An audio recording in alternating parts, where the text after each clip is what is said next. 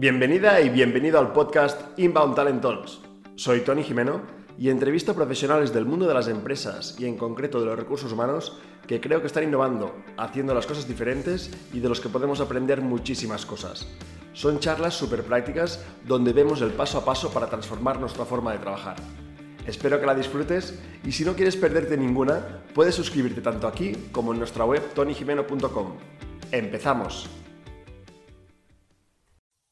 Hola a todos, una vez más estamos en el capítulo 17 y hoy tenemos a Maribel eh, que nos hablará del método Garben, a veces ya le digo Maribel Garben, pues no, es Maribel García Benítez, eh, que nos hablará de su método Garben, de cómo ella trabaja el employer branding. Entonces, nada, Mariel, eh, buenas tardes. Encantada. Buenas tardes a todos y bueno, en primer lugar, súper gracias, Tony, por invitarme a tus espacios, que es un lujo estar aquí, y con todos los que nos van a ir acompañando esta tarde. Qué bien. Pues mira, yo me gustaría empezar que me explicaras eh, cuándo fue el, tu aha moment, que se llama, de, decir, ostras, esto del employer branding me, gusta, y luego también el aha moment de, decidir crear el método, el método Garmin. Pues eh, el momento que yo hago así em, con el employer branding fue yo creo que hace tres, cuatro añitos, Ah, o sea, yo ahora ya lo, lo, oía de antes, pero decir, tengo que hacer algo con esto, esto es lo que yo quiero hacer. Eh, realmente, pues quizás hace tres, tres años, ¿no? En lanzarme, en el momento en el que te das cuenta que llevas muchos años diciendo esto se tiene que hacer de otra manera y bueno, pues llegó alguien que me dio el consejo, ¿no? De decir, oye, si llevas tantísimo tiempo diciendo que esto se puede hacer de otra manera, pues a lo mejor deberías dar un pasito hacia, hacia adelante, ¿no? Y hacer algo. Y eso me hizo pensar, porque realmente dije, bueno, eh, pero ¿y esto cómo se hace? Porque no hay nadie por ahí o dónde se estudia esto, ¿no? Al final es, yo hice psicología porque quería hacer recursos humanos sí o sí y no pude hacer licenciatura de recursos humanos porque no existía pero en el fondo lo que yo quería hacer era aplicar un poco la psicología dentro de las organizaciones y en aquel momento aquello se llamaba recursos humanos. Yo creo que hoy eso se llama employer branding porque al final es una vuelta de tuerca a lo que en su momento se quedó ahí como obsoleto. Y lo del método apareció pues eh, un poquito después, cuando tuve que darle forma a esto y decir, vale, yo quiero dedicarme al employer branding, quiero ayudar a las empresas a desarrollar esas estrategias que les ayuden a conectar con las personas, a, entender realmente que las relaciones de, las organizaciones las generan esas personas que están ahí dentro, ¿no? Con la cultura y con la forma de, trabajar y de que no nos vale cualquiera y, en fin, atraer talento, ya sabes tú. Eh, pero tenía que hacer algo que realmente aportara valor o que, o que no sé, aquella idea de que bueno, esto mm, no vamos a hacer lo mismo llamándose de otra manera, porque si no es recursos humanos y es employer branding, tenemos que hacer algo que, ayude.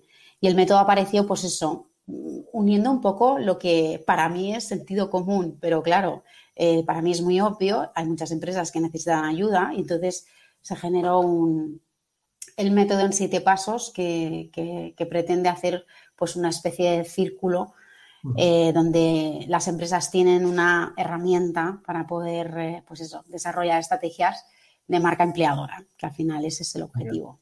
¿Y cómo, cómo te vino este método o para desarrollar estos siete pasos? O sea, ¿cómo, dónde, dónde vino la inspiración? ¿no? Porque yo, por ejemplo, el mío, eh, que creamos cuando creamos Inbound Recruiting, al final había una metodología ya creada que era pues, el Inbound Marketing y luego pues, hacía todo el tema de Inbound Sales y, y, y tuve ese momento de decir, ostras, si lo mismo que estoy haciendo para atraer clientes eh, lo hago para atraer talento, pues hay unas relaciones y me puse a trabajar sobre esa base. No sé si, te pusiste es que una base. Realmente sí, la idea era, bueno, ¿qué hago? Y mi cabeza, todo era como, a ver, ¿qué me dice la lógica? La lógica es, y siempre he pensado en la metáfora de las relaciones, ¿no? Cuando yo eh, entiendo quién soy, entiendo eh, qué, tipo de relación tengo con mi pareja o, cómo quiero que sean mis relaciones, eh, entiendo muy bien las fases, pero desde la honestidad siempre.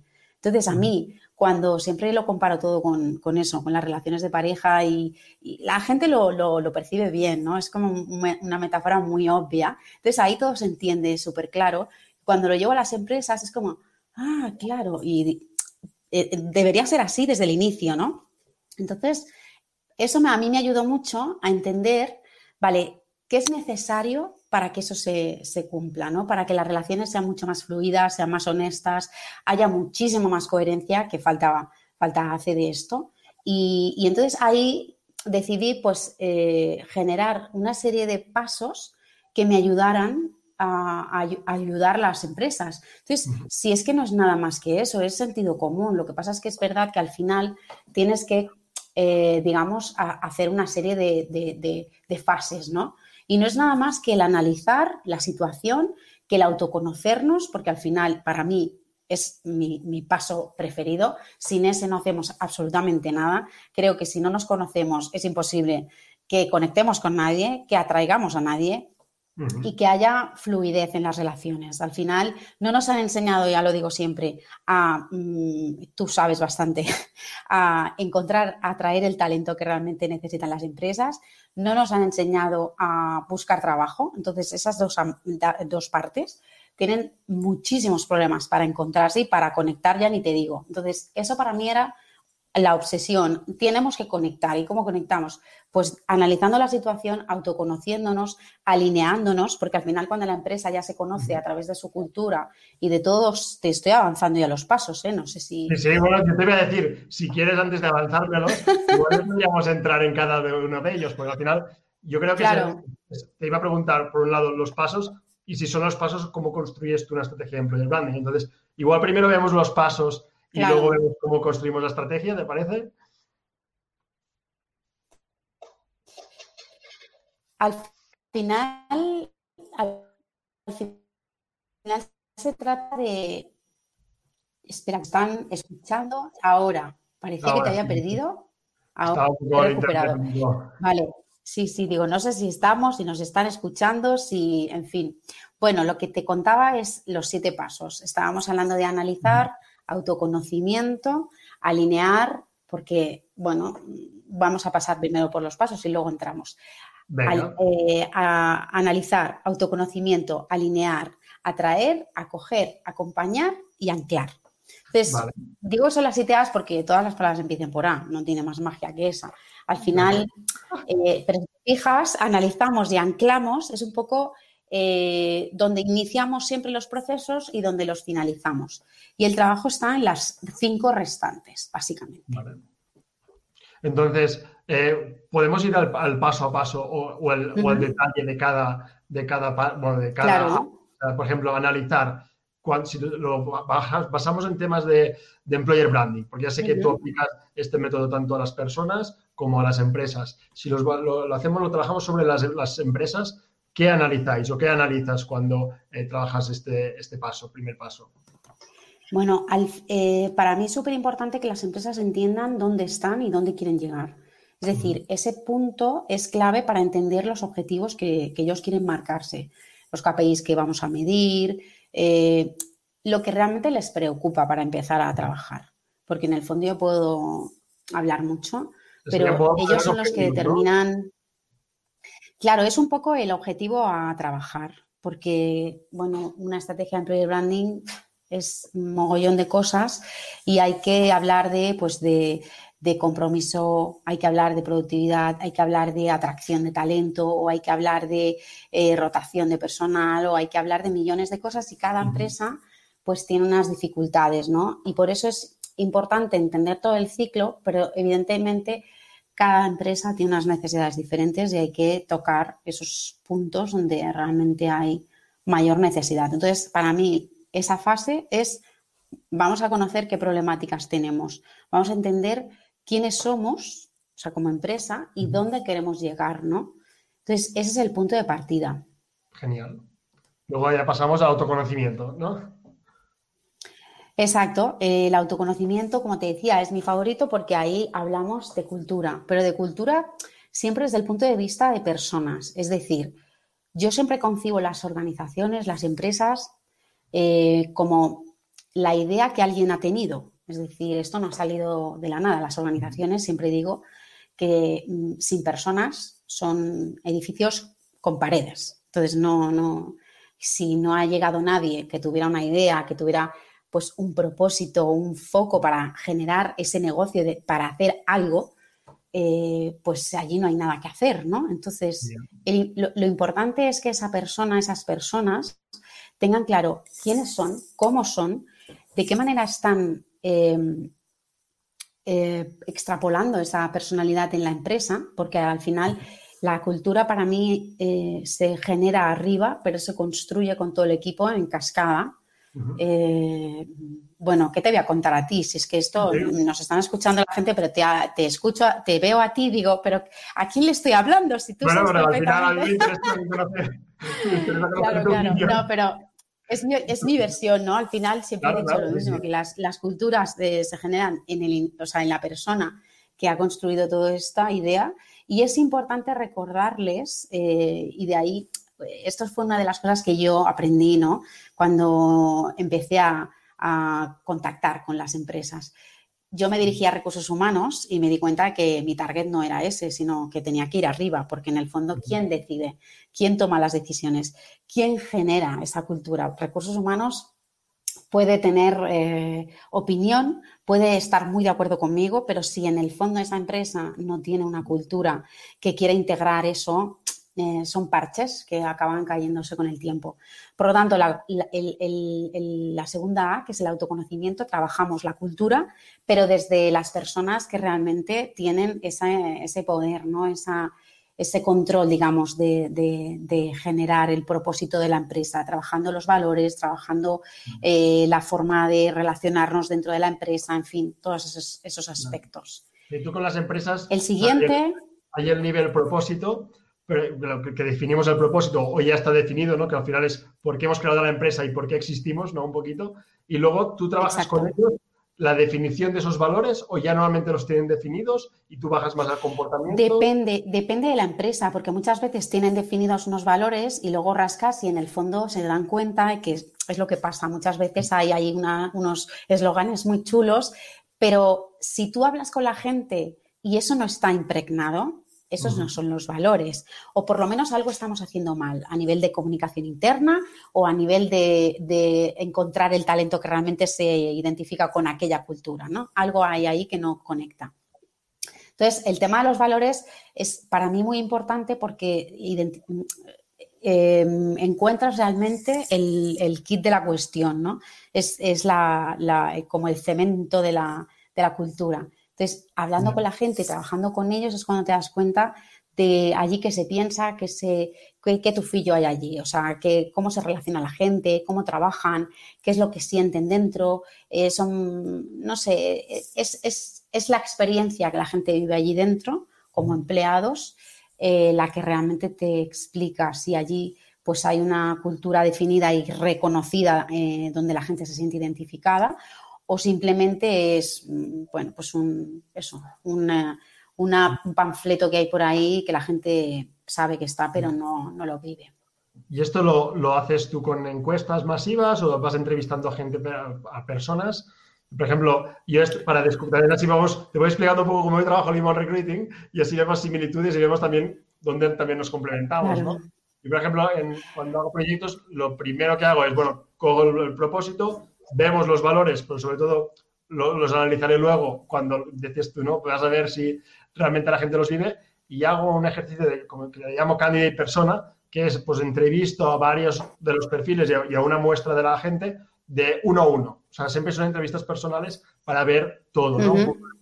el, por qué trabajan allí, qué valoran, que al final los valores son eso, ¿no? El, bueno, les hago una serie de preguntas ¿Tú lo haces de esta forma también? ¿Lo haces de forma distinta? Sí, exactamente igual. Dependiendo del, nivel de, empleados, se hace una muestra o incluso si son pequeños, yo quiero conocerles a todos porque al final es una manera súper rica de obtener información real porque es que es la única manera trabajando con la gente.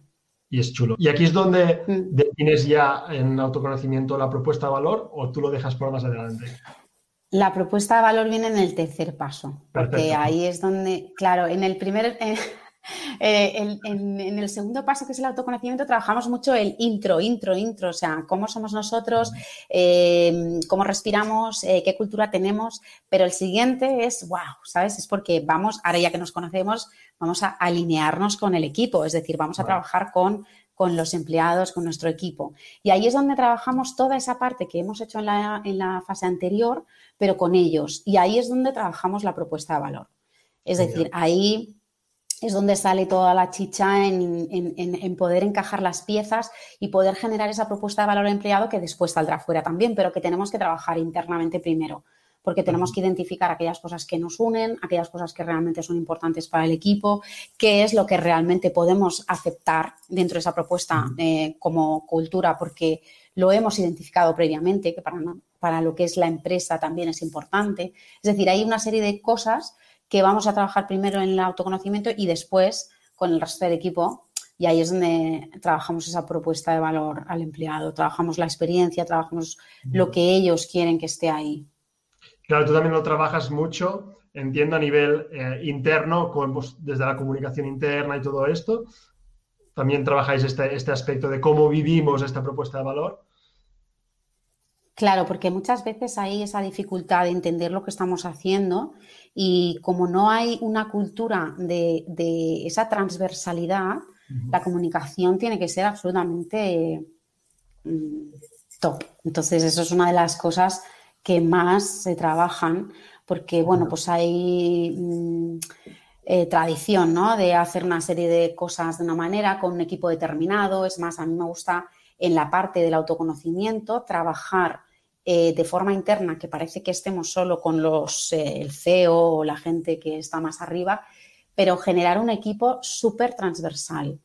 Yo siempre digo que a pesar de que esta estrategia la lidera recursos humanos, me gusta hablar de que ese equipo que genera esta transformación y esta estrategia de employer branding interna tiene que ser con gente de diferentes áreas y sobre todo tiene que haber gente de marketing porque marca empleadora y marca corporativa tienen que ir de la mano sí o sí. Eh, comunicación interna, recursos humanos eh, y gente que pueda trabajar con la visión de lo que es la experiencia del empleado sin eh, ser única y exclusivamente de recursos humanos. Porque ahí es donde yo creo que ganamos muchísimo y se enriquece todo lo que es esa, ese, ese equipo inicial ¿no? que va a generar esa estrategia. Luego te, me guardo la pregunta de cómo convencer a marketing para que trabaje esto. pero me la guardo más después. Entonces, luego viene el paso a traer, ¿no? Tenemos la propuesta de valor definida y ya viene el paso a traer. El siguiente paso es ya nos conocemos, hemos conectado con nuestro equipo, ahora ya toca salir. Y entonces eh, el paso es, bueno, pues ya tenemos la propuesta de valor al empleado, podemos salir a eh, atraer a aquella gente que realmente nos interesa. Es decir, hemos identificado el talento que queremos em, y dónde tenemos que salir a buscarlo, ¿no?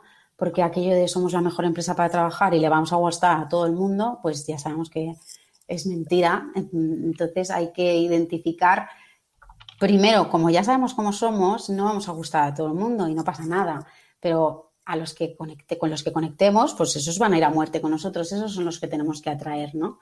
Entonces es todo la, la parte en la que pues se hace inbound recruiting, porque al final es eh, enseñarles a las empresas que más allá de poner ofertas de trabajo, que eso ya sabemos que pues así nos va, em, tenemos que trabajar el previo, es decir, todo aquello que tú hagas para que tu empresa sea atractiva para venir a trabajar, em, va a hacer que cuando tengas una necesidad, no, es prácticamente eh, no vas a tener que poner las ofertas. Es decir, la empresa va a generar automáticamente rey del inbound recruiting. Al final es como que, si, si, tú haces los deberes antes, cuando tengas la necesidad, eso ya se cubrirá de forma natural y automática, ¿no?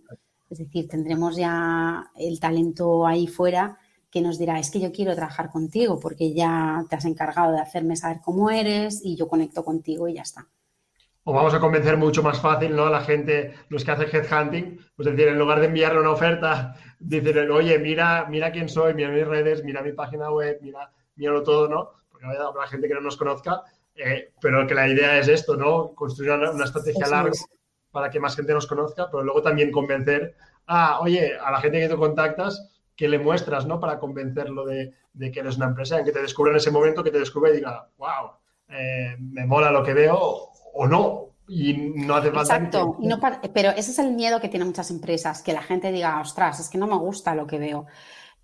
Pero es que siempre digo lo mismo, ¿verdad? Que cuando, si yo estoy soltera, ¿eso significa que le voy a gustar a todos los solteros? No, no, porque hay unos con los que voy a conectar y otros con los que no. Entonces, no voy a hacer un papel con todos para gustar a todo el mundo, menudo sidral, ¿no? O sea, al final es, yo tengo que ser yo misma y con los que conecte, genial, y con los que no, bye bye hasta otro ratito. Al final nos significa que no, que no vamos a conectar. Entonces, ¿para qué nos vamos a disfrazar?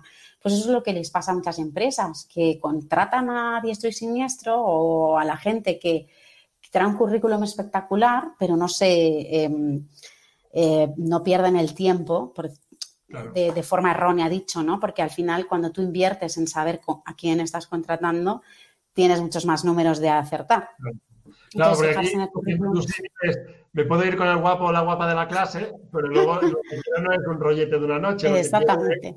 Una relación a largo. Entonces es, oye, si me pongo súper atractiva, pero luego eh, estoy pretendiendo ser alguien que no soy, claro, cuando tengo que construir una relación que quiero estar pues al menos dos, tres años con esa persona, eh, voy a ver que igual hay más cosas, ¿no? Que, pues sí, pero cuando te das cuenta de lo que te decía al inicio, ¿no? Cuando nos han enseñado eh, a ponernos un traje para una entrevista, pues así, así nos va. Entonces, a las empresas que, les han enseñado a decir, es que somos lo más, es que aquí vas a trabajar súper bien, es que vas a tener mogollón de, mm, beneficios y, bueno, es que lo vas a flipar.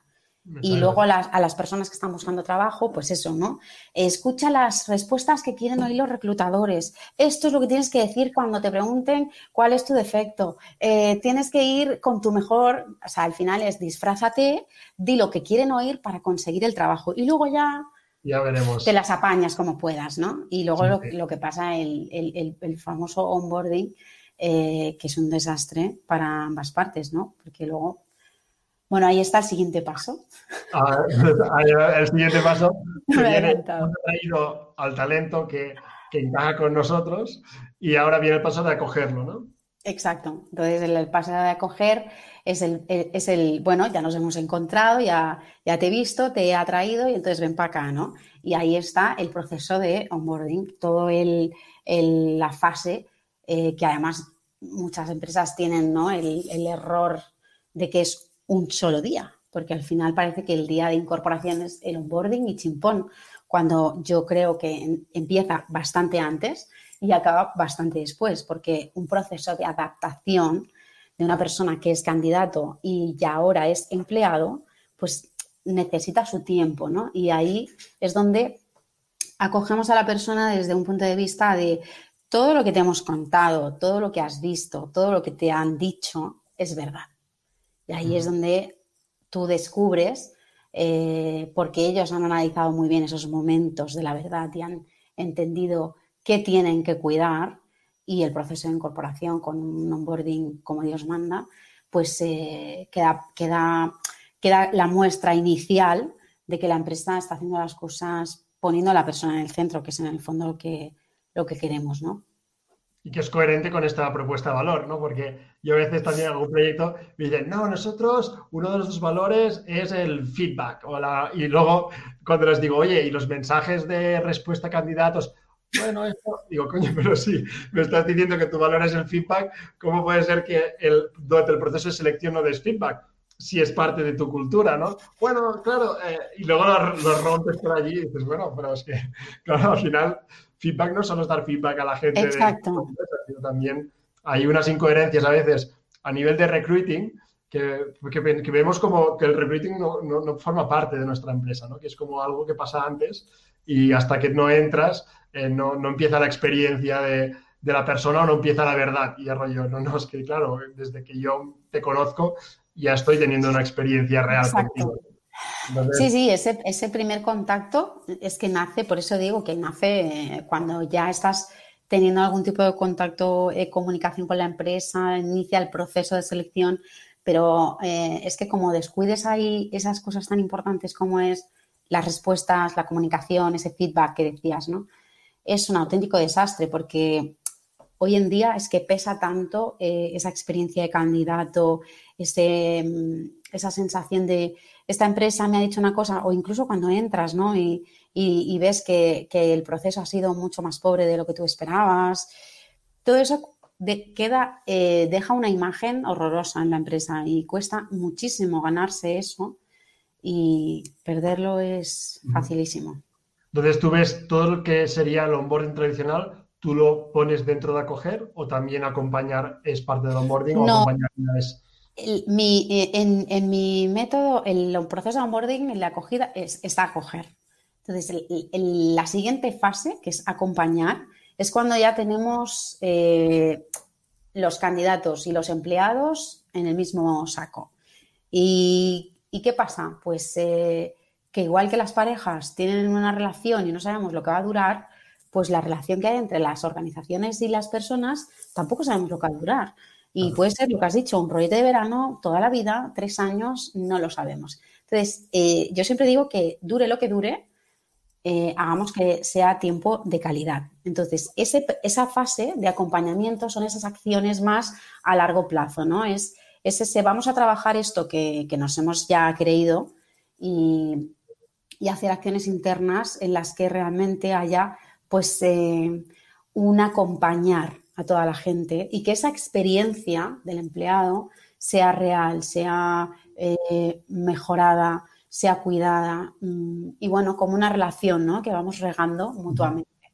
Entonces, es donde trabajarías todo el tema de comunicación interna de la empresa, si metemos un Facebook Workplace eh, para trabajar y que la gente... Exacto. Sí, esas iniciativas que van saliendo eh, y que van confirmando todo lo que en fases previas iban saliendo, ¿no? Ahí es donde además hay mucha más implicación, mucho más compromiso y se va disfrutando todo lo que se ha ido preparando o todo lo que inicialmente había eh, por escrito, eh, la propuesta, en fin, es un poco el vamos a trabajar entre todos lo que queremos ser, ¿no? Y que esta experiencia realmente sea eh, provechosa para ambas partes. Y al final, el anclar no deja de ser como una especie de análisis inicial al final, ¿no? Es como, por eso acabo siempre diciendo que es como una especie de círculo, porque cerramos interiorizando eh, esos conocimientos, trabajando desde un punto de vista de mm, integrar todo el, todo, todo el, trabajo hecho durante eh, el camino, de manera que quedan muy claras todas las herramientas, todas las eh, los recursos que hemos ido utilizando para mm, saber en cada momento qué podemos hacer de esa otra manera para no caer en, antiguas eh, mm, tradiciones que, no, que ya no nos llevan a ningún lado. ¿Algún ejemplo de, anclar para que lo, veamos claro de qué has trabajado o un ejemplo de algún proyecto que has estado? De decir, oye, mira, implementamos esto para asegurar que no volvíamos a caer al antiguo status quo, ¿no?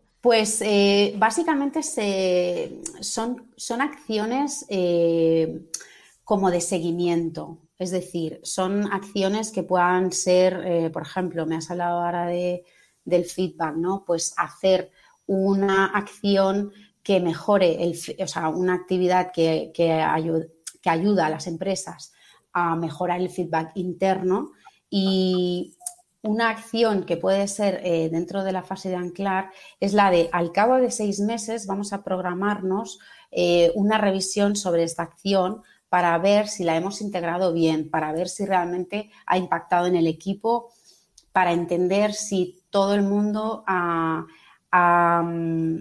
integrado esta forma de trabajar, ¿no? Es el hecho de, confirmar que lo que estamos haciendo no son palabras, eh, no lo está haciendo solamente el departamento en concreto, sino que es, una manera de trabajar a largo plazo eh, confirmando que estamos integrando esas nuevas políticas. Por eso hablo de mentalidad porque va más allá que hacer una formación concreta, ¿no? Es un trabajo que vas haciendo como por fases, de manera que todo el equipo eh, lo tiene muy claro y muy integrado. O sea, es, sobre todo lo que veo es que no solo es una estrategia de employer branding, eh, sino casi es una estrategia de cómo implementamos unos valores o un, bueno, no, un propósito igual también, pero sobre todo es como, ostras, cómo somos coherentes desde los valores que hemos definido que nos van a servir para el employer branding, pero luego para saber que los estamos viviendo, ¿no? Y que los implementamos y que igual cambiamos nuestra cultura o transformamos nuestra cultura y no solo en, en temas de comunicación, ya sea hacia afuera con inbound recruiting o hacia adentro, que podría ser más el que le llamamos endomarketing o comunicación interna, eh, sino no, también en comportamientos, en cómo la gente es, consistente con esos valores que queremos que, viva la, organización, ¿no? Sí, por eso te decía que hay empresas que a lo mejor necesitan hacer como un ciclo y hay empresas que necesitan ayuda en algunas áreas más concretas. Entonces se hace la estrategia más eh, necesaria para que mm, seamos, estemos enfocados en, la, problemática o dificultad que tienen, ¿no? Pero en realidad el método es, como has visto, un, recorrido súper integral a todo lo que... me parece como, bueno, me parece top, porque al final con el marketing me quedo y, ahora empiezo a tocar algo de onboarding, pero casi con mucho respeto, porque al final eh, pues no me considero un especialista en onboarding, aunque, claro, yo cogiendo mi approach, al final digo, bueno, yo en Talent Club, por ejemplo, claro. hacía el onboarding de, la, de, los usuarios con la herramienta. Entonces, eh, pues tenía que tener una comunicación con ellos, claro, luego sí que venía un, un, un, key account que te ayudaba, pero luego había toda una comunicación para asegurar que tú estabas utilizando bien la herramienta, que desde el primer momento vivías una experiencia solo con casi la comunicación que, nosotros estábamos creando, ¿no? Entonces a veces pienso, ostras, eh, podría ser parecido, eh, evidentemente, vivir una experiencia o hasta gamificarlo, ¿no? Que también ahora están saliendo temas de gamificación, que también me los miro con rollo, con curiosidad, eh, para no ir mucho al lado del bullshit, decir, gamificación, no sé qué, pero... Bueno, es que esto pasa con muchas palabras, porque al final el tema de la gamificación es como el tema del happiness, de la felicidad. Hay, que, hay cosas que hay que saber explicarlas y saber entender para qué estamos haciendo algo, con qué objetivo lo estamos haciendo y qué beneficio va a tener la empresa con eso. Porque, ah, la vamos a meter de gamificación porque está de moda y súper chulo y vamos a pasárnoslo muy bien si es necesario, sí, si no, ¿para qué? Para que digamos que somos muy chupi guays. Y sobre todo lo que decías, yo creo que el, punto más heavy y que a mí pues es la forma que, ya me explicabas tú también cómo lo haces, eh, que para, es demostrar el impacto. Es decir, oye, que lo que estamos haciendo no es para que quede una página web bonita, para que las redes sociales sean entrañables, sino que, tiene, tiene unos objetivos y esto impacta en tu inversión que estás haciendo Exacto de mi empleo de mi recruiting, a nivel de headhunting, cuánto estás subcontratando a otra gente, a nivel de publicación de ofertas, a nivel de tiempo dedicado de, tus, de tu gente a buscar a gente. Entonces, es, oye, esto tiene un impacto hasta, podemos llegar a la productividad. Entonces, yo creo que, como tú me decías, ¿no? que a veces vas a gente más alta en la organización, no solo a recursos humanos, porque al final son los que igual ven más el impacto que puede tener todas estas iniciativas, que, que como crítica, recursos humanos a veces eh, se queda en hacer cosas, pero no en la parte de medir, saber qué impacto realmente tiene la estrategia de negocio, eh, etcétera, etcétera. No sé cómo lo ves tú. Sí, bueno, es que al final ya no solo que ellos vean la parte de medir, sino que yo creo que recursos humanos en el momento en el que entendió que tenía que medir es cuando nos, eh, digamos que se volvió un poco más, no, un poco más, no, se volvió estratégico, que es lo que tendría que haber sido desde hace mogollón de tiempo. Pero como éramos un, departamento ejecutor, básicamente, pues eh, estábamos un poco olvidados de la mano de Dios. En el momento en que aprendimos que a dejar de decir es que los trabajadores eh, cuando son felices trabajan más y te preguntan por qué. Pues, eh, pues porque lo digo yo y porque está muy bien, fíjate, pues no.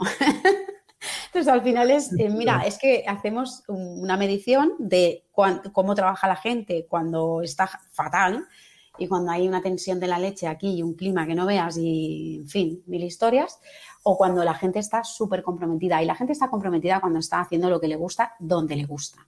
Y entonces hay que entender qué le motiva a la gente, hay que entender eh, qué es importante para ellos y si tú cuidas a la gente, la gente se compromete, porque, porque, porque es así. Ahora vengo yo y hago así, pero está demostradísimo.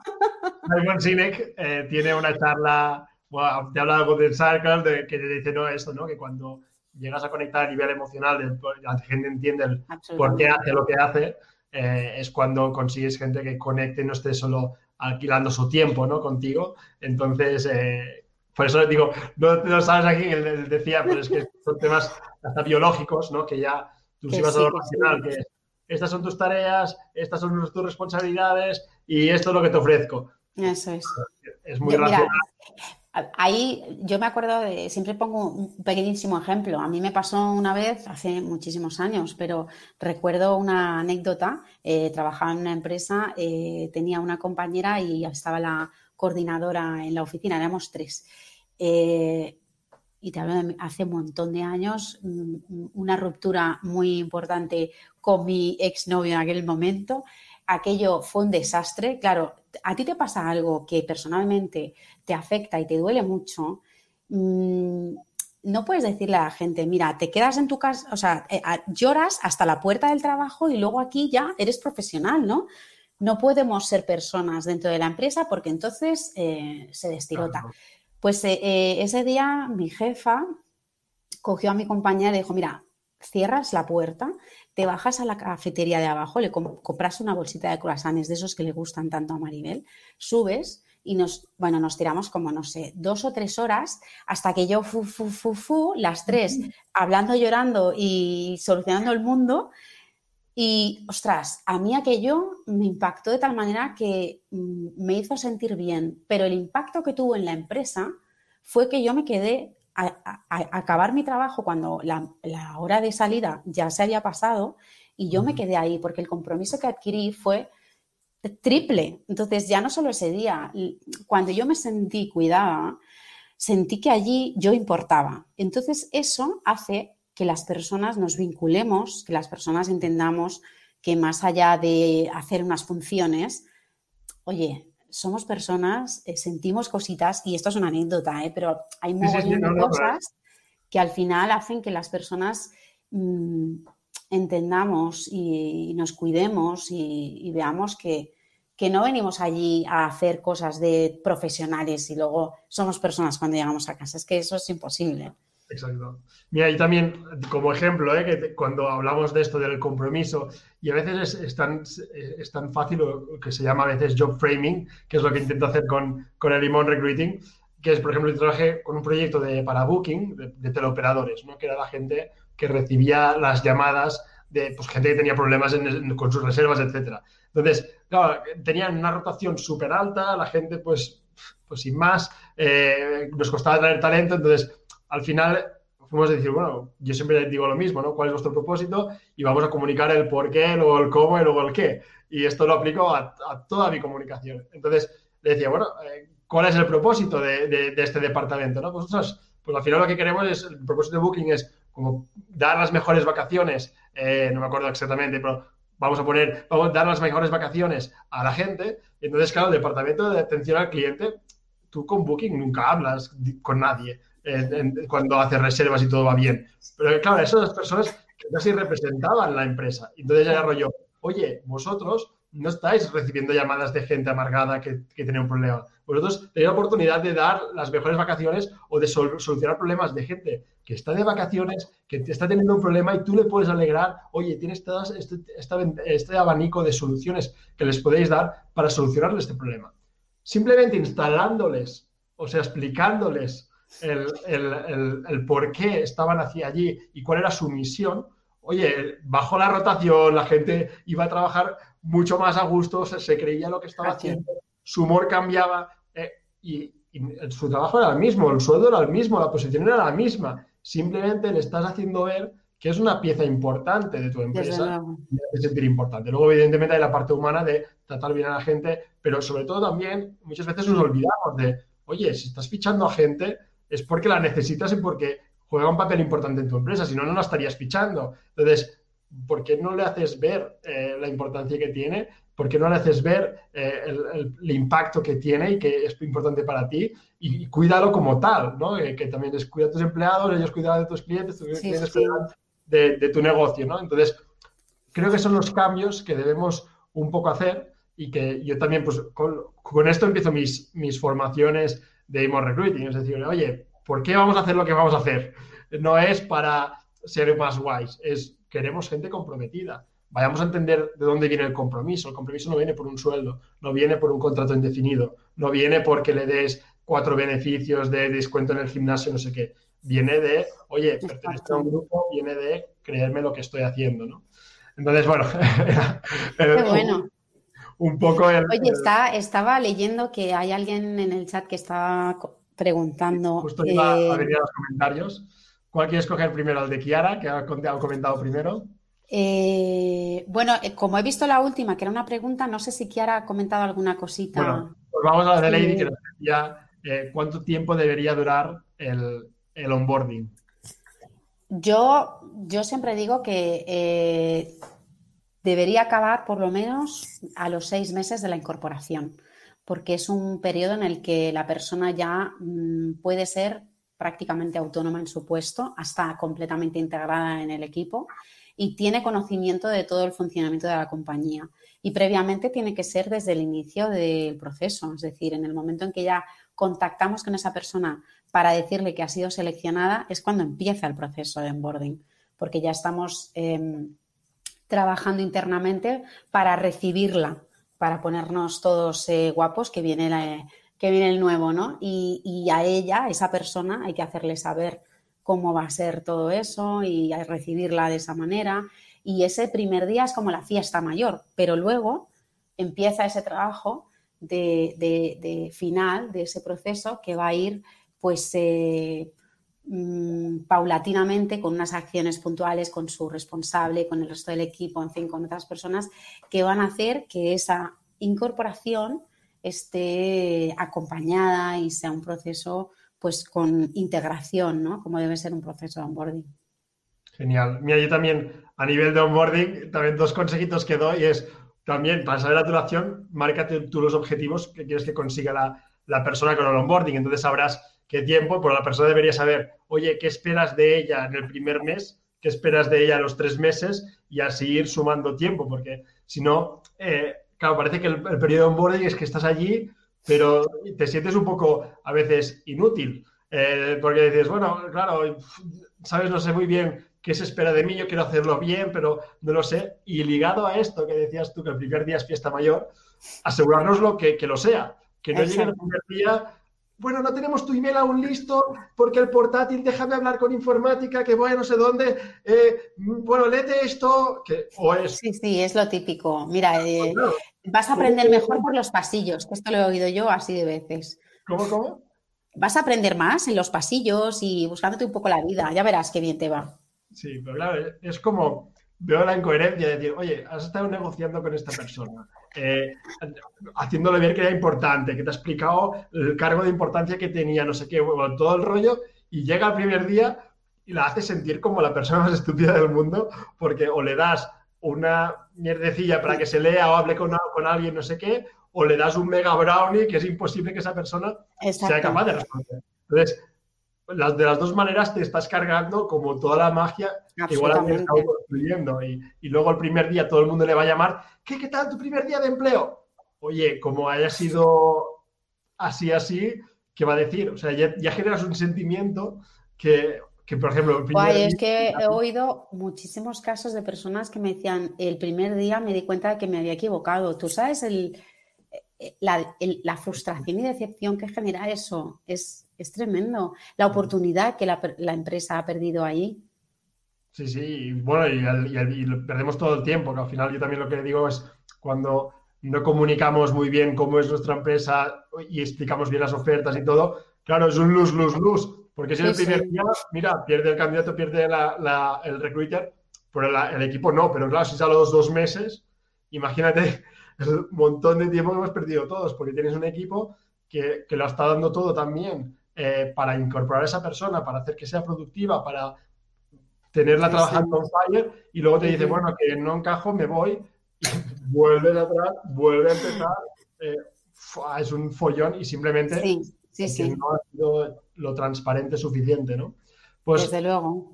Y luego Kiara nos decía, y esto te lo voy a unir eh, a la pregunta de cómo convencer a, alguien de este proyecto, nos decía pues que hay muchas empresas que, aún no quieren trabajar todo el tema de, employer branding y que se quedan estancadas y bueno, eso, que no apuestan por el tema de employer branding. Entonces, ¿cómo es tu conversación, Maribel, cuando tienes que hablar con un directivo de empresa para convencer eh, que, se debe que se debería trabajar el employer branding?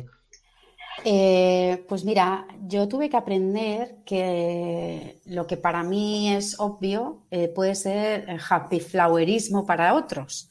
Entonces, claro, hay que aprender a utilizar la jerga o por lo menos entender quién tienes delante, ¿no?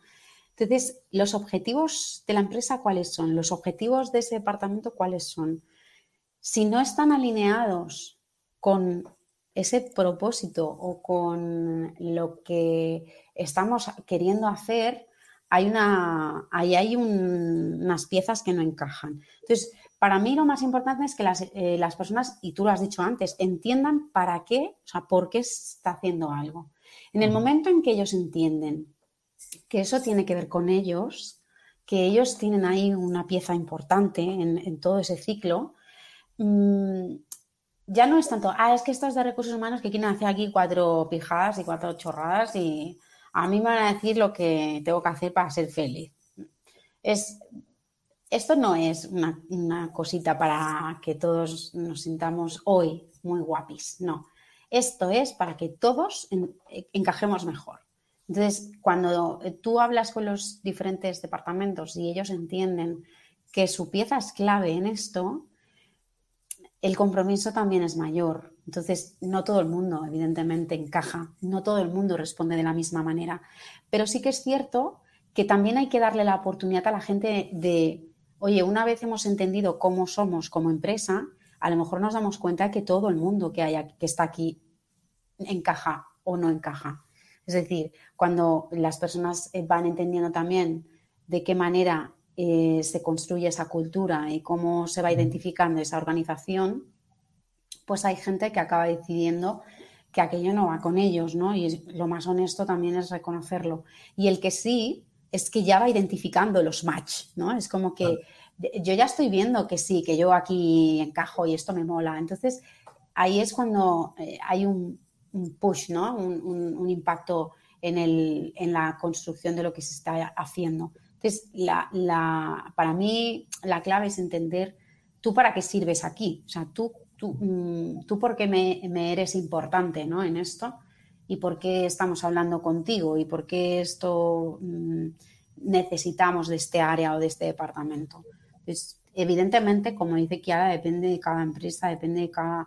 Pero yo creo que ahí es muy importante esa comunicación interna de la cultura, es decir, de esto es lo que nos conecta, chicos. Si, si, a, si a ti esto te pone que, que no veas, pues vamos juntos porque remamos más, ¿no? Y si no, es que se van cayendo solos los que no encajan. Y por ejemplo, y, los, o sea, la gente que te viene para hacer proyectos de, oye, Maribel, me, gusta lo que, lo que comunicas, lo que, lo que comentas. Me gustaría, ¿cuáles son normalmente los pains por los cuales que, tienen ellos, ¿no? Lo, a nivel, eh, pues los, directivos de las empresas decir, ostras, queremos trabajar esto, es tema de cultura, es tema de recruiting, es tema de compromiso. Muchas, sí, muchas veces no es tengo problemas con la cultura, porque eso sería la leche. O sea, en algunos casos han venido y han dicho, sí, sí, tenemos un problema global y necesitamos hacer como, pero eso es muy difícil, es muy raro, o sea, sería genial, ¿no? Que todo el mundo tuviera una, claridad, pero suelen ser problemas más de, por ejemplo, temas de rotación de personal, no sabemos qué pasa, eh, problemas pues de eso, de em, dificultades con la comunicación, hay problemas con los equipos, temas de liderazgo, temas de identificación de valores que no están, o sea, son eh, palabras sueltas que acaban siempre eh, dando pie a algo mayor pero suelen ser temas de productividad, de procesos de selección, de temas de mm, atracción de talento. Pues eso, no estamos dando con la persona, con las personas que, estamos intentando encontrar el, top de los top. Y claro, si estás haciendo las cosas pues eh, desde como se hacían en hace dos siglos, pues pues mal, vamos, ¿no? hay, que, hay que adaptarse y eso muchas veces es, no, es que esto siempre lo hemos hecho así, nos ha ido muy bien. Pues diría que no, porque estás teniendo problemas. Entonces, muchas veces es no entender que lo que tú estás haciendo tiene relación con, el, con tu problema, con, la, con el impacto que, que estás recibiendo, ¿no? Entonces, suelen ser cosas de eso, pues de de motivación, de formas de trabajo, eh, dificultades entre departamentos. Cuando se genera desde arriba pues una cultura mm, de pedacitos y no hay eso que digo yo, la cascada general, donde todo el mundo está súper, súper identificado, eh, no se puede sentir la camiseta de una empresa que no sabemos cómo es la camiseta. Entonces, eh, tenemos que tener claros todo cómo es esa camiseta y, es entonces, al final es, eh, ellos acaban entendiendo la mayoría de veces que ahí hay algo donde rascar, porque no es, es que tenemos dificultades para que la gente se quede aquí a trabajar. ¿Qué pasa? Mm, no estamos dando con las personas adecuadas. Entonces te das cuenta de que, bueno, vas trabajando con ellos y, no es una cuestión de que no estás dando con la persona adecuada. A lo mejor es que no sabes eh, no, te has, no has identificado una cultura para mostrar a la gente que realmente pueda conectar contigo. ¿Por qué? Pues porque nos han enseñado a buscar un técnico que haya estudiado esto y que haya trabajado en el stop, porque así vamos a afinar, ¿no? Exactamente. Y una de las preguntas que tenía eh, guardadas para ti era, ¿cómo convences al equipo de marketing que te ayude con temas de, de employer branding o de comunicación interna, etcétera, etcétera? Creo que es eh, la, pregunta del millón casi vendría pues después. No, he tenido, no he tenido eh, la necesidad de ir directamente a hablar con ellos así y tener. Mm, yo creo que he tenido suerte en, las poquitas empresas que he trabajado todavía, pues porque había más integración en ese sentido o, pues, o porque he dado con personas que iban en la línea de lo que se tenía que hacer, ¿no?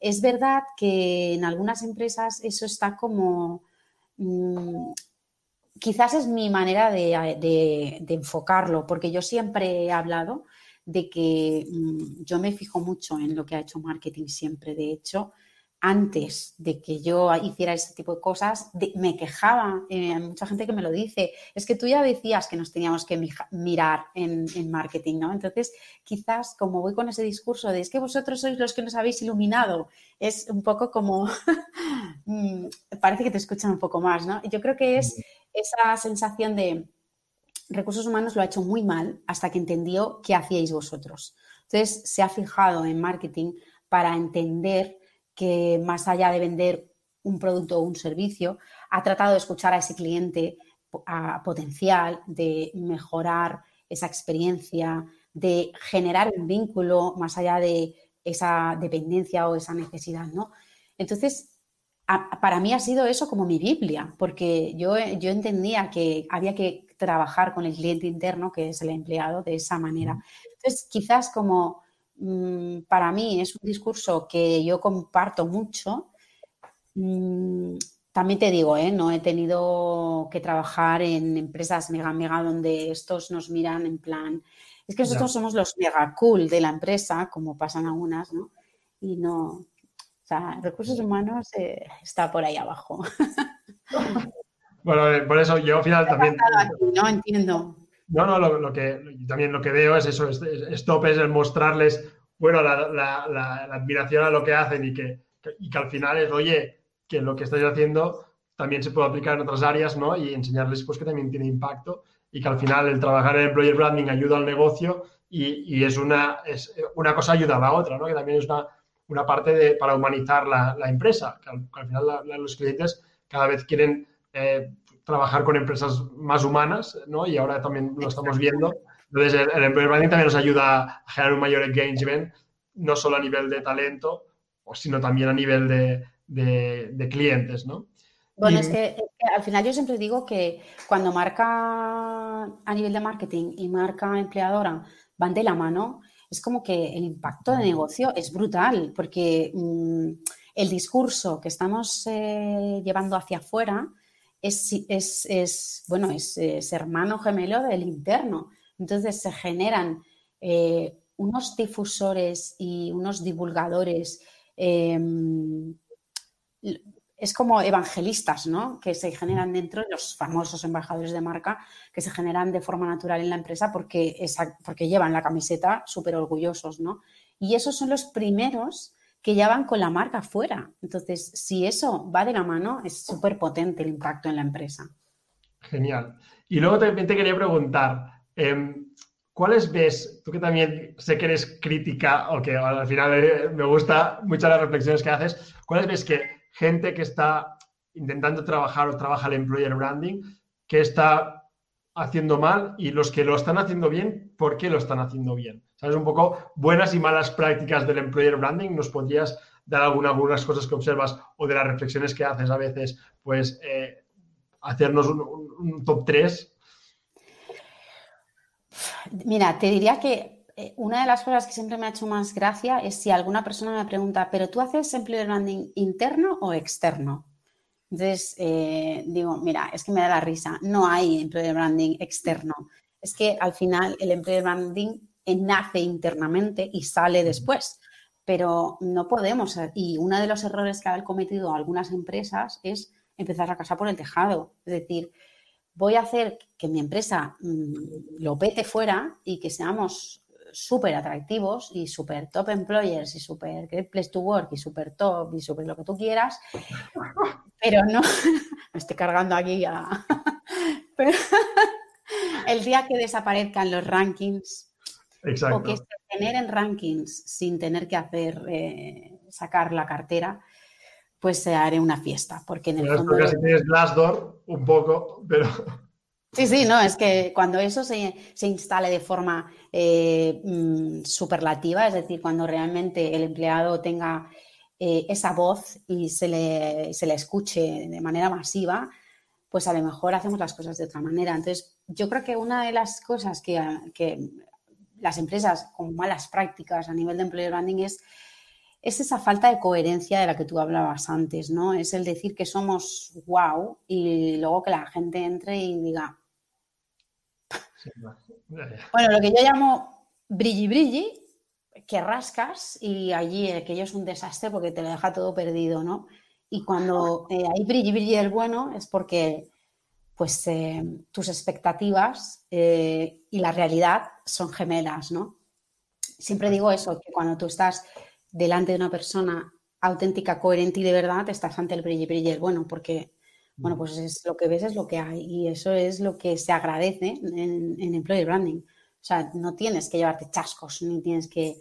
Eh, mm, no, es que tú tenías unas expectativas, no es que mm, si me vendéis la moto, pues eh, quiero la moto. Entonces, pues al final es un, yo siempre lo digo, es que es un luz, luz, luz, que todo el mundo pierde, pierde la persona, pierde la empresa y pierde el recruiter. O sea, que al final dices, pues que si engañas a alguien, cubres la posición ahora, pero luego tendrás que volverla a cubrir porque no has hecho un buen trabajo, ¿no? Y pierdes la credibilidad de tu equipo, el equipo pierde y esa persona también pierde por eso. Realidad y expectativas es como nunca se encuentran. Claro. Más si no me lo enseñas. es que al final siempre digo el ejemplo que pongo siempre, ¿no? Si tú eh, en la primera cita con alguien eh, parece que vayas disfrazado, es que si aquello funciona, ¿qué esperas? ¿Qué esperas cuando te vea de verdad? Mm, el chasco de su vida. Entonces, al final, oye, mm, sí, ponte moja y ponte guapo y ponte todo, pero, pero sé tú, porque si, yo siempre decía lo mismo, con todos los años que he hecho selección, cuando en una entrevista al final siempre, siempre decía, oye, si, si yo entrevisto a alguien y me gusta lo que veo y te contrato, es que lo quiero ver cada día.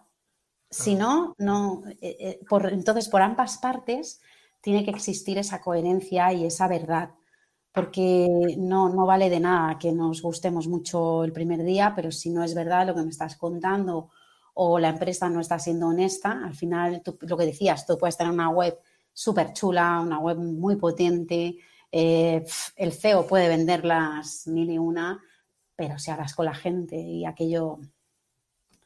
pues es que es lo que dices, al final todo el mundo pierde, no, no conseguimos... Y más hoy en día, porque esto hace años era como muy fácil mantenerlo un tiempo, pero hoy en día que es tan fácil que la gente hable, que comparta sus opiniones en las redes, eh, es que la comunicación llega así.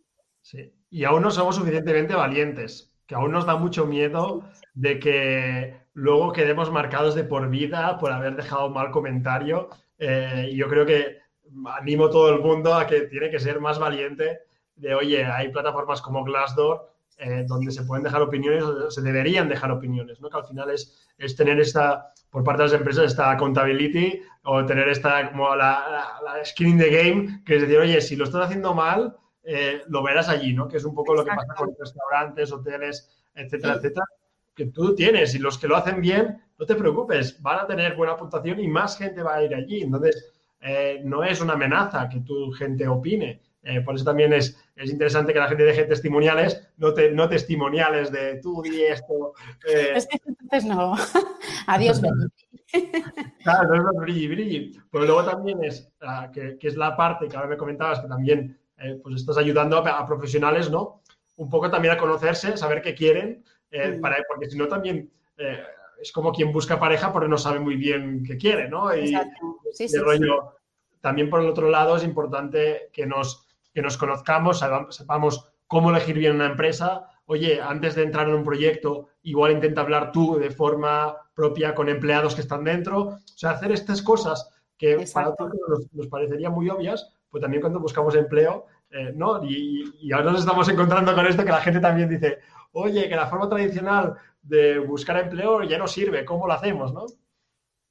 Sí, sí, la gente está acostumbrada a esto, a, bueno, me he quedado sin trabajo, voy a hacer el currículum, voy a enviárselo a todo el mundo y a esperar. Y entonces es como que no, eso, eso ya no, no funciona. ¿Por qué? Y sí, es un rollo el esto, es que claro, ahora hay que trabajar mucho más, hay que ser eso de proactivos, ¿no? sí, pero las cosas cambian eh, y hay revoluciones y se transforman las cosas. Entonces, Hoy en día, pues estamos teniendo un cambio muy importante en cómo nos relacionamos con las empresas y yo creo que es buenísimo que el profesional, que el talento que hay por ahí fuera tenga esta, eh, gane esta empleabilidad, eh, visibilidad. Siempre digo ¿no? que a ellos, si, yo intento ayudarles de alguna manera, tanto a las empresas, porque les digo, no te ayudo a cubrir vacantes, no te hago procesos de selección así eh, de forma aislada, si no es con el contexto del employer branding, ni a las personas las ayudo a encontrar trabajo porque no creo que yo tenga el poder de, venga, conmigo, no, es que no es así, yo no lo puedo prometer jamás, pero sí creo que puedo eh, ayudarles con esas nuevas estrategias, con esa diferenciación de lo que estaban haciendo antes, a ganar muchas más opciones, a tener más recursos para que de forma natural ellos sí que se encuentren. Y luego ya que surja el amor o no, pero al final se trata de que conectes con alguien que realmente parece que sí, ¿no? O sea, tiene que ser algo mucho más natural. me gustan mucho los, los símiles que haces porque se entiende cuando buscando pareja, creo que se entiende a la perfección. Porque ayer estaba dando clases a una universidad que es un poco, que se llama Crafting Your Future, que es como, eh, pues, planear tu futuro profesional. Y, les estaba hablando precisamente de esto. Digo, oye, antes de inscribirte a una oferta, investigala, o sea, define el valor que les puedes aportar y, luego contáctales e intenta trabajar en ellas. Me decían, pues no, yo lo hago más, me inscribo todas las ofertas y quien me contesta luego me... Y yo le digo, ves, tú lo harías así también. Exacto. es que así cuando lo ven hablando, o sea, tú, te, tú le dirías a todo el mundo, venga, va, una cita a todos los solteros y yo ya sé eso, luego ya vemos, ¿no? No, es que ah, yo siempre digo que tiene que haber tres cosas a la hora de buscar eh, empleo.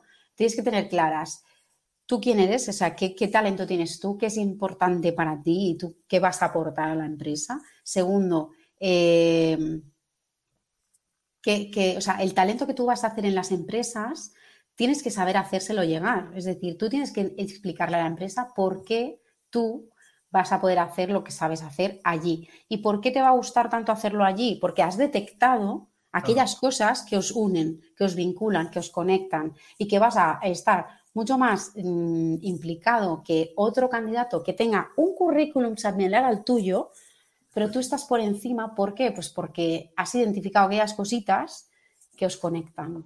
y al final se trata de eso, no de mm, poner un foco así encima, o sea, ir con la linterna buscando a, las empresas, sino tú te pones la bombilla y que te vean. Es decir, yo tengo este talento, yo soy así, y, pero no lo puedo hacer en cualquier sitio, porque yo soy director de marketing, me lo invento, pero en cualquier empresa no voy a estar igual de bien. o sea, yo no voy a estar igual de feliz con cualquier soltero que quiera estar conmigo, porque no se trata de eso, se trata de estar en pareja, pero con alguien que, con el que yo conecto. Pues esto es igual.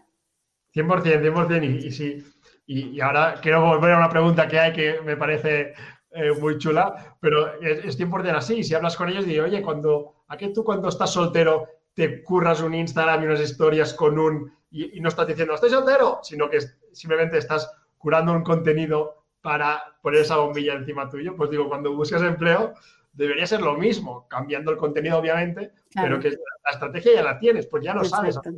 por eso me parece tanto. Y me hay una pregunta de Daniel Letolier, que te la pongo aquí, que dice, ¿cómo hacer employer branding para una empresa mala? ¿no? ¿Cómo, ¿Qué le dices ¿no? a una empresa que tiene un employer branding malo? Ah, esta es muy buena porque al final hay gente que dice, no, es que hay gente que, hay empresas que no tienen employer, digo, employer branding tienen todas. Todas. Otra cosa es que quieran trabajarlo o no. Entonces, bueno, en este caso sería una que no lo está trabajando, que, se está perdiendo oportunidades. Bueno, pues ahí es donde hay que convencerle con lo que tú decías, ¿no? Con esos, ese impacto en el negocio, porque al final cuando una empresa está haciendo employer branding malo, eh, como dice Daniele, yo creo que es porque se ha olvidado un poquito de las personas y está a lo mejor más orientado a negocio o sus prioridades erróneas están pues en, otros factores, ¿no? Que no sean, si la famosa frase, si yo siempre digo que si tus objetivos eh, dependieran de tus empleados, no los cuidarías, pues al final se trata un poco de esto, ¿no? De hacerles entender que si quieren unos objetivos estratégicos y lograrlos, no hay nada mejor que implicar a todo el barco y es una manera de que entiendan que cuidando esa marca empleadora van a ganar mucho más ellos. O sea, el contrario de los, los, los, los, pues eh, win, win, win, win, super win. Sí, sí, bueno, mira, estoy 100% de acuerdo contigo porque justo me he encontrado con, en un proyecto así, eh, que lo empezaré en 2021, que es una empresa pues, que tiene concesiones y tiene muchas, muchas tiendas.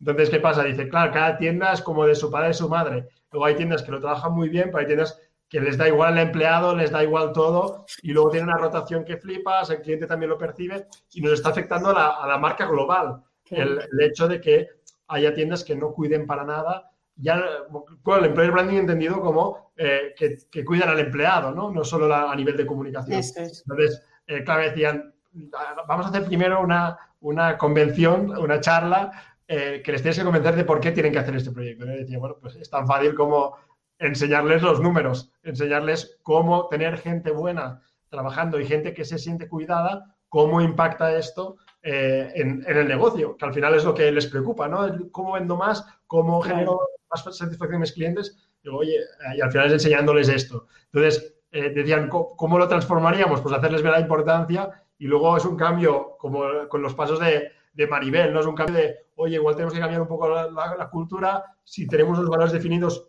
cómo los implementamos y hacemos que los vivamos de verdad, eh, para que poco a poco vayamos cambiando y lo puedes hacer pues, una renovación heavy de plantilla, pero muchas veces, claro, quien tiene el poder no lo puedes quitar, que es igual el director. Entonces, tienes que hacer un, cambio de, mentalidad importante y luego poco a poco eh, ir cambiando esto. Pero sobre todo, eh, mi, consejo sería no comunicar en el employer branding, sobre todo también en el, interno y en el externo. En el externo, no decir ya lo que quieres ser, sino decir lo que hay, porque muchas veces no, yo quiero ser así, por tanto ya explico lo que quiero ser dentro de dos años.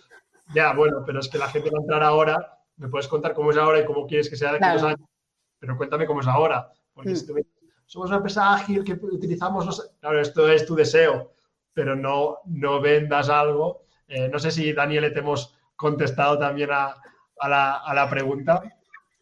Suele ser por, porque hay muchas empresas. La pregunta yo creo que viene porque, pues a lo mejor em, los empleados que hablan de que la empresa es mala en ese, en ese sentido es pues porque no les hace sentirse valorados, porque no son cuidados, porque no son reconocidos. Pues por eso, porque las empresas están eh, muchas veces eh, mirando hacia un lado que creen que es... A mí me hace gracia cuando esta pandemia me habrían empresas que decían, es que ahora no es momento de pensar en el branding, hay que sobrevivir. Y, y, es cierto, ¿eh? O sea, si no sobrevivimos, ya pensar, no se puede pensar en nada más, ¿no? Pero yo yo digo, pero si es que no hay mejor momento que este para mm, decirle al empleado todo aquello que, necesita oír para que reme mucho más. Y que la implicación en momentos como estos es eh, el, cuidar a las personas, el estar ahí, el apoyarles, eh, es súper importante. Entonces, creo que hacerles ver el impacto que va a tener en ellos hace que pues se reculen un poco, como has dicho, ¿no? El hecho de hacer las cosas de otra manera y que ellos vean. Que Kiara dice que, no, que, está, que se pensaba que estaba loca. Y yo digo, sí, madre mía, hay tantísimas personas que, que piensan como nosotros, Kiara, que fliparías. Yo siempre he dicho que soy como un salmón que va así como a contracorriente y, y que vivan los salmones porque son los que hacen cosas. Así que Sí, yo lo que estoy viendo últimamente es, o últimamente, quiero decir, estos dos últimos meses, que parece que la importancia del employer branding o el cambiar, como al menos como estamos reclutando, que es lo que más me toca a mí directamente, está viendo como un cambio de chip heavy de repente. O sea que eh, ya lo veía a principios de año, evidentemente todo se cayó, pero ahora de repente rollo, ¡buah! Eh, no funciona lo que, lo que estábamos haciendo, pensábamos que habría mucho menos rotación por haber tanto paro y, no, la gente aún se... Entonces, eh, necesitamos cambiar. Entonces, me alegro porque estoy viendo una tendencia de que cada vez más, la, y también los profesionales, pero las empresas están dando cuenta, ostras, que igual necesitamos tener una estrategia, igual necesitamos empezar a comunicar quiénes somos, igual la gente se está volviendo un poco más eh, como decía, picky o a nivel más selectiva, sobre todo según qué perfiles queremos eh, atraer. Entonces, pues bueno, me alegro de que cada vez seamos más salmones y que y que pronto ya no seamos salmones, sino que nos Exacto, que los salmones acaben siendo los otros. Eh, exacto, exacto, un poco. Sí, sí, ese sería el éxito. Pero bueno, poco a poco iremos sumando. Yo creo que también con charlas como esta, pues creo que también inspiran a la gente eh, pues compartimos, eh, bueno, y compartes, eh, Maribel, pues muchas de esas reflexiones. Y al final creo que esa generosidad pues también no solo hace pues que la gente te conozca y quiera trabajar contigo, sino pues, oye, habrá gente que, te, que, lo implementará y cogerá tus palabras al dedillo y dirá, venga, pues me, aunque no haga un proyecto con, contigo o conmigo, lo sé que lo está trabajando por detrás y esto también es, es chulo, ¿no? Porque al final hay un propósito de, cambiar la forma en que las personas y las empresas conectan y pues bueno, esta charla era un poquito em, para esto, ¿no? Pues para también eh, conocerte, darte voz, no solo leerte, sino también poder escucharte.